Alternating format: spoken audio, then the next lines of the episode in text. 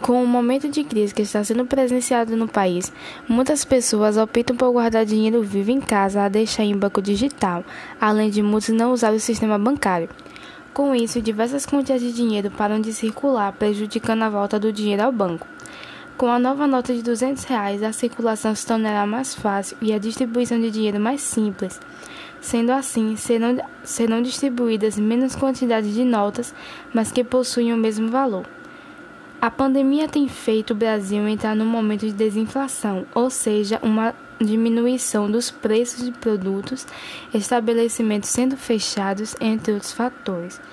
Com essa nova cédula em circulação, é possível que a nota de 200 reais atenda necessidades para esse momento difícil.